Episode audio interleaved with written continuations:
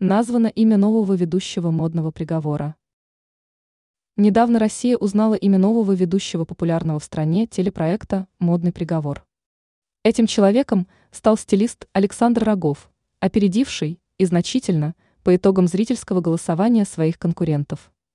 О событии информирует агентство ТАСС со ссылкой на заявление гендиректора Первого канала Константина Эрнста.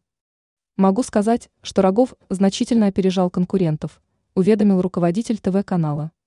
В свою очередь в пресс-службе Первого канала добавили, что победивший в голосовании Рогов будет участвовать в шоу в качестве судьи.